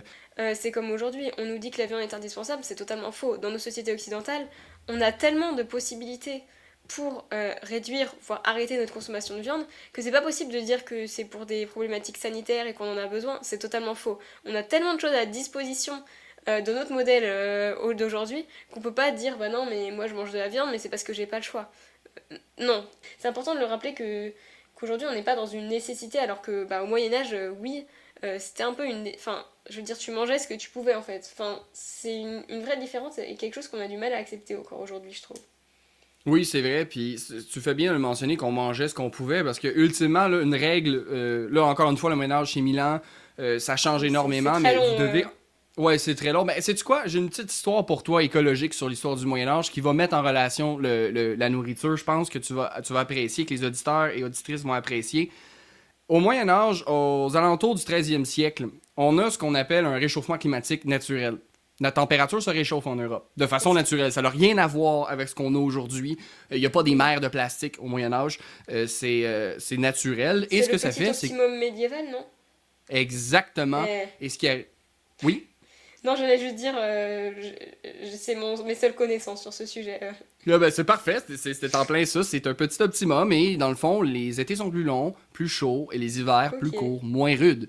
Donc, avec des avantages. Et là, il n'y a pas que ça, mais en fait, à cette époque, au, Moyen-Âge, tranquillement, et là, je fais relativement et tranquillement, ça se stabilise. Les guerres intestines ont un peu. Ben, pas qu'ils ont pas arrêté, ils continuent, mais il y a un sensible euh, climat de paix. Donc, euh, on vit mieux, il y a moins d'instabilité, il y a un réchauffement climatique, il y a une grande production, euh, une grande amélioration sur le matériel agricole, sur les outils. Donc, on a des avancées technologiques majeures. Et en fait, ce que ça va faire, c'est que dans l'espace de 100 ans, environ 1200 euh, à 1300, la population européenne, qui va surtout se nourrir d'agriculture, va doubler et à certaines places, surtout en Angleterre, tripler. C'est du jamais vu l'espérance de vie au Moyen Âge grimpe de 20 ans, euh, entre 20 et 30 ans, dépendamment des régions, simplement avec ça. C'est énorme, c'est complètement fou. On mange bien, euh, on vit plus longtemps, on fait plus d'enfants et il y a une explosion démographique phénoménale. Qu'est-ce qui arrive? Eh bien, les villes explosent parce qu'il y a évidemment plus de monde. Et là, les gens doivent s'exiler un peu plus loin. Euh, au Moyen Âge, on a un grand respect pour les forêts. C'est le domaine des nobles, c'est les domaines de la chasse. Et les nobles doivent garder les forêts, premièrement pour chasser, comme je viens de le mentionner, qui est un sport très populaire, mais aussi une des raisons pourquoi ils prélèvent les taxes, c'est qu'ils euh, protègent les cerfs et les paysans euh, des créatures de la forêt. Donc, ça leur donne un peu un prétexte pour taxer. Mais on garde les forêts. Et là, avec cette grande quantité de personnes qui viennent naître, ben, il faut évidemment leur donner des terres pour faire l'agriculture. Et qu'est-ce que ça va amener ultimement, c'est que les gens vont devoir s'expatrier plus loin des villes, dans les forêts, et déforester à blanc pour faire des terres agraires. Sauf que les terres de forêt sont pas des terres agraires. Ça, en fait, on appelle ça euh, de, la terre noire. C'est pas des terres qui sont faites pour faire pousser des céréales, ultimement. Qu'est-ce qui arrive? Eh bien là, c'est que c'est des terres qui donnent un bien moindre rendement et les terres que les gens euh, peuvent posséder en termes d'arpents réduit des fois du triple parce qu'ils sont beaucoup, donc ils doivent se tasser. Et va arriver, justement, au niveau, euh, aux alentours des années 1300 à peu près, un refroidissement naturel du climat. Et là, je vais te faire une petite énigme encore une fois. Le climat se refroidit, les hivers sont plus longs, sont plus rudes, les terres agraires qui sont les nouvelles terres agraires dans les forêts ne fournissent pas assez et les récoltes sont moins grandes. Qu'est-ce qui arrive? Bah, la population baisse. Et voilà, on a des disettes, on a des famines. Il faut devez savoir qu'à cette époque-là, au Moyen Âge, on peut encaisser dans les greniers une mauvaise récolte, une année de mauvaise récolte, mais jamais, jamais, jamais deux. Et la deuxième année, je te pose la question, euh, les forêts, une fois qu'ils ont été déforestées, est-ce qu'ils ont repoussé? Est-ce que l'agriculture, elle, a pu euh, s'améliorer en un an? Ben, non. Je pense pas. Ben oui, non. Non. Pas Puis ultimement, je m'en rends compte, je ne l'ai pas mentionné, je parlais des forêts, mais ce qui est arrivé au Moyen Âge, c'est qu'en déforestant, ben, il y a eu un problème d'irrigation de l'eau. Fait que les terres se sont approuvées tout aux alentours. En fait, c'est une combinaison de problèmes en fait qu'on engendre d'autres en fait. C'est toujours ça, c'est les gros problèmes. Exactement. Et, les gens du Moyen Âge, à l'inverse de nous, ben ils savaient pas pertinemment que ça allait faire des problèmes d'irrigation absolument s'ils déforestaient. Donc nous, on le sait aujourd'hui que si on coupe en masse, il y a plein de problèmes qui s'en suivent dans la terre. On a les outils pour le savoir, mais les gens du Moyen Âge ne pouvaient pas le savoir. Et ce qui est horrible encore plus, c'est que l'Afrique du Nord va arriver des navires avec des rats et rats vont avoir une invitée spéciale qui s'appelle la Yersinia pestis, qui est une puce qui donne la peste. Et ça va être l'époque de la peste noire en Europe. Et 60% de la population va mourir en 8 mois à cause que le climat est plus froid, les systèmes immunitaires sont plus faibles. Il y a un manque de nourriture, fait que les systèmes immunitaires sont encore plus faibles. Et euh, ça va être un cataclysme en Europe. Donc, ah là, bien évidemment, on se rend compte, c'est plein de phénomènes. C'est pas juste le fait d'avoir déforesté à blanc et justement d'avoir créé un problème des sols, mais ça en fait partie. Ça, en fait, c'est un peu triste, mais le Moyen-Âge est un peu victime de son succès et c'est ça qui va amener, en fait, l'histoire de la peste et de la guerre de 100 ans qui va suivre, qui justement va vider les greniers parce que la guerre, ça coûte cher eh bien, va donner cette image sombre du Moyen Âge, parce qu'à la fin du Moyen Âge, justement, on a cette période euh, marquée par les famines, les pestes, justement, jusqu'à temps que ça se rééquilibre tranquillement. En vrai, il y a quelque chose aussi de terrible, c'est que du coup, on, a la preuve depuis, bah, depuis le Moyen Âge des conséquences que ça peut avoir, enfin, et, surtout de la corrélation entre, entre conflits, entre changement climatique, entre action de l'homme, entre reconnaissance ou non des, des personnes. Et on a conscience aujourd'hui depuis toujours et on n'arrive pas à apprendre de nos erreurs en fait. C'est quand même une catastrophe. Les, zoonoses, qui sont des, maladies euh, qu'on transmet de, de, des animaux à l'homme, elles, elles sont très souvent dues euh, par exemple à l'élevage intensif. Euh, on le sait depuis toujours que ça a mené à des, bah, des conséquences terribles, à des épidémies de maladies, etc. Et on continue à faire de l'élevage intensif. En fait, c'est toujours un problème de, de, système et de remise en cause des systèmes ou non. Enfin, là, été vraiment euh, hyper euh, pertinent ce que tu nous as raconté sur les conséquences du coup de, de la déforestation. Et aujourd'hui, quand on y pense, euh, l'Amazonie, on la déforeste, on fait des choses terribles là-bas. Et il y a quand même des personnes qui continuent de le défendre. Alors qu'on a les, les, preuves depuis le Moyen Âge que c'est quand même légèrement problématique. C'est ce qu'on pourrait appeler l'intersectionnalité, par exemple la, convergence des luttes entre, je sais pas, les femmes, les personnes racisées, les personnes les plus vulnérables, etc. Et en fait, c'est toujours ça, c'est toujours une convergence des problèmes, une convergence des luttes. Il y a toujours des liens et il serait temps de, en fait, de tout regrouper, quoi, de, tout regrouper sur une même page et de se poser et de se dire, bon, qu'est-ce qu'il faut changer là? Et je pense que le dialogue et vraiment l'intégration de tous, c'est ce qui nous permettrait bah, bah, de tout changer, quoi.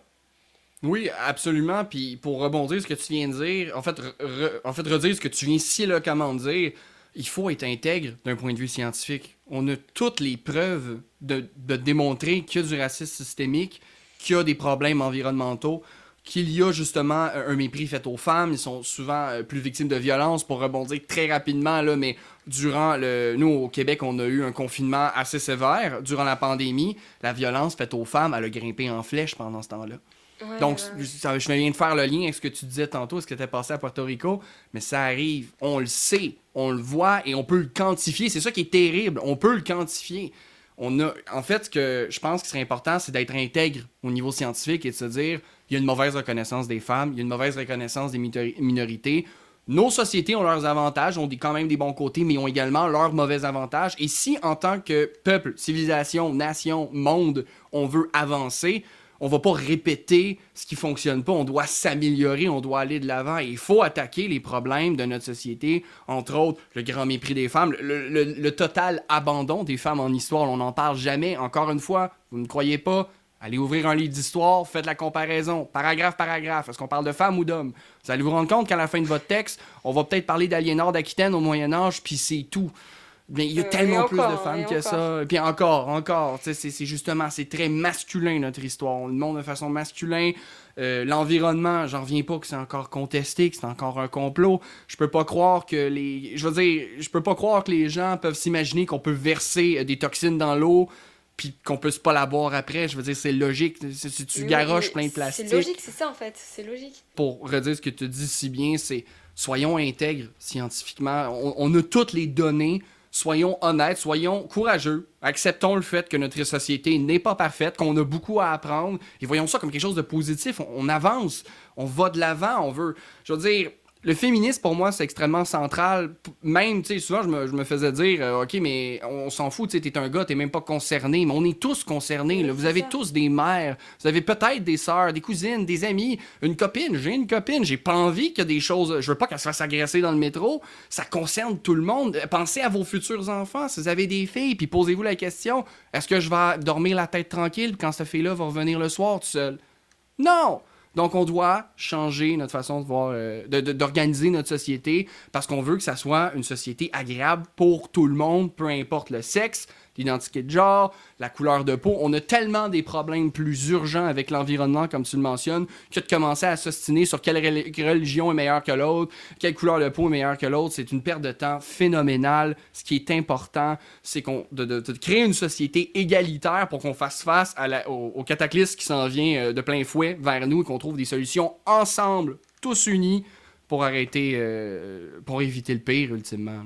Bah, c'est des super beaux mots et c'est ça en fait. Il faut, il faut simplement il faut enlever nos lunettes et être un peu plus curieux, être un peu plus, respectueux aussi. Il faut juste en fait remettre en question notre, notre vision bah, très occidentale, hein, c'est clair. Euh, même, alors, je vais pas m'engager là-dessus, mais c'est quand même un truc qui me tient vraiment à cœur. En Occident, on a une vision hyper ethnocentrée, notamment en, rapport à l'Afrique.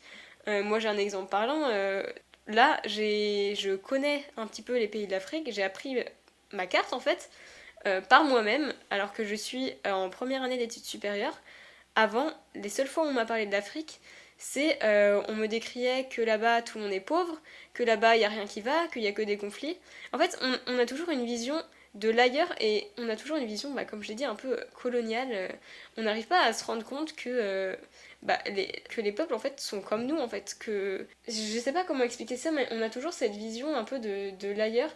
Et en fait on a du mal à, à intégrer que des personnes sont, sont égales à nous en fait. Enfin c'est un peu compliqué je trouve en, Occident. Et c'est ça comme tu dis il faut vraiment euh, un peu euh, remettre en cause nos systèmes ouvrir les yeux sur des problèmes challenger des visions qui sont vraiment hyper malsaines encore aujourd'hui et surtout apprendre des autres. Parce que on peut quand même en apprendre énormément et euh, on en a vraiment besoin. Donc euh, vraiment tes propos étaient super intéressants et j'ai vraiment il fait une déviance qui n'a pas trop de rapport, mais euh, je trouve qu'il y a toujours des liens sur tout en fait et ça me tient vraiment à cœur cette le, fait vraiment que en tant que privilégié, c'est notre devoir en fait de déconstruire des choses et de se rendre compte que bah oui notre système il est basé sur des systèmes d'oppression, sur des systèmes bah, qui qui sont jamais remis en cause en fait et il est temps de changer. Il euh, n'y a pas besoin d'attendre un sauveur qui n'arrivera jamais. On est tous des sauveurs, bah, chacun en fait. Et c'est en, en s'en rendant compte, chacun d'entre nous, et en se réunissant collectivement, qu'on va pouvoir changer les choses. Et, c'est totalement ce que tu as dit tout à l'heure en fait. Et je pense que ça va vraiment... Euh, ça va vraiment résonner dans la tête de tout le monde, en tout cas j'espère. C'était une magnifique finale, c'est vrai, c'est les petites actions, c'est nous qui sommes responsables de notre histoire comme je vous le dis, en fait, moi, ce que j'aime dire souvent, euh, parce que des fois, le, discours, on dirait, ça décourage beaucoup de gens à se dire, mais oui, mais l'époque coloniale, mais le racisme envers les Premières Nations ici au Québec, j'étais pas là, j'étais pas là. Personne ici est coupable directement de ce qui s'est passé dans euh, avant, dans le passé, mais nous sommes tous responsables maintenant de s'assurer que cela ne se reproduise jamais. On est, responsable de notre histoire. On ah, doit intervenir. Et ça à toutes les échelles. À toutes les échelles. Les plus grandes aussi d'ailleurs. Hein. Il serait temps, comme j'ai dit, les un quart euh, d'action individuelle et les trois quarts d'action collective. Il serait temps de s'y mettre, mais en tout cas, ça prouve que tout peut changer, ça prouve qu'on a de l'espoir. Il y a plein de personnes qui sont comme nous, qui, veulent changer les choses, qui, se rendent compte en fait euh, des problématiques et qui essayent de s'informer. Et je pense que c'est ça la clé, c'est de s'informer et euh, de faire des partenariats avec des personnes qui ont des podcasts qui, qui n'ont de base aucun rapport d'apparence et d'être curieux. Pardon pour ce bruit. Euh, j'ai fait tomber mon crayon. C'est l'émotion, mais. c'est en tout cas, c'était vraiment incroyablement intéressant. Je pense que j'ai répété ce mot une centaine, voire un, millier de fois dans ce podcast, mais c'est parce que je le pensais sincèrement. Et je suis certaine que les auditeurs, ils vont, ils vont vraiment avoir adoré cet échange.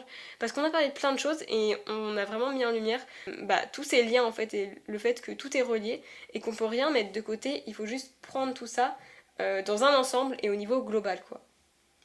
Absolument, puis je, je, te remercie encore pour cette belle collaboration. Effectivement, même si nos deux podcasts parlent de deux choses complètement différentes, on est capable de se rejoindre, comme quoi tout est lié. J'ai adoré ça et continue tes études, continue là-dedans. Ça prend des femmes justement dans le domaine politique qui s'impliquent et je trouve ça génial que justement tu parles de ces causes-là parce que faut euh, donner l'information aux gens parce que la désinformation, on va arrêter là parce que c'est un autre sujet qu'on pourrait partir pendant des heures, la désinformation. Pour un autre podcast, euh, on fera sur la, la désinformation. Euh. C'est excellent, je suis bien d'accord. Bah, en tout cas, bah, c'est moi qui te remercie. Attends, euh, j'invite tout le monde à aller écouter ton podcast parce que tu parles quand même de thématiques hyper intéressantes. C'est, une approche vraiment qu'on n'a pas du tout, euh, la représentation des femmes et des minorités, euh, bah, surtout au Moyen-Âge. Et on sent vraiment que tu es passionné dans ton podcast. Donc, je vais mettre le lien dans ma bio. Et j'invite vraiment tout le monde à écouter ton podcast parce que c'est vraiment trop intéressant. Et je te remercie encore mille fois pour cette discussion qui était vraiment géniale et qui, j'espère, va avoir appris beaucoup de choses aux auditeurs et que ça va surtout résonner en eux. Pareillement, j'encourage ceux-là, médiévaux, maïtéros, mes pastourels et pastoraux, à aller écouter Maliam. Encore merci, Maliane, d'avoir fait euh, cette collaboration avec moi. C'est génial. Merci à tout le monde de nous avoir écoutés pendant cette, cette euh, je veux dire, ce torrent de passion. On voit que tu es intéressé par ton sujet. C'était génial. Merci encore. Bah, merci à toi et donc euh, bah, nous on va se retrouver euh, très bientôt pour un nouvel épisode en tout cas et euh, surtout n'hésitez pas à nous faire vos retours que ce soit à moi ou à Gabriel sur ce que vous avez pensé de l'épisode, sur vos pensées peut-être. N'hésitez pas à nous en faire part, ça nous fera super plaisir et puis bah on vous retrouve bientôt en tout cas pourquoi pas pour un nouvel épisode. Certainement, à la voyure. Salut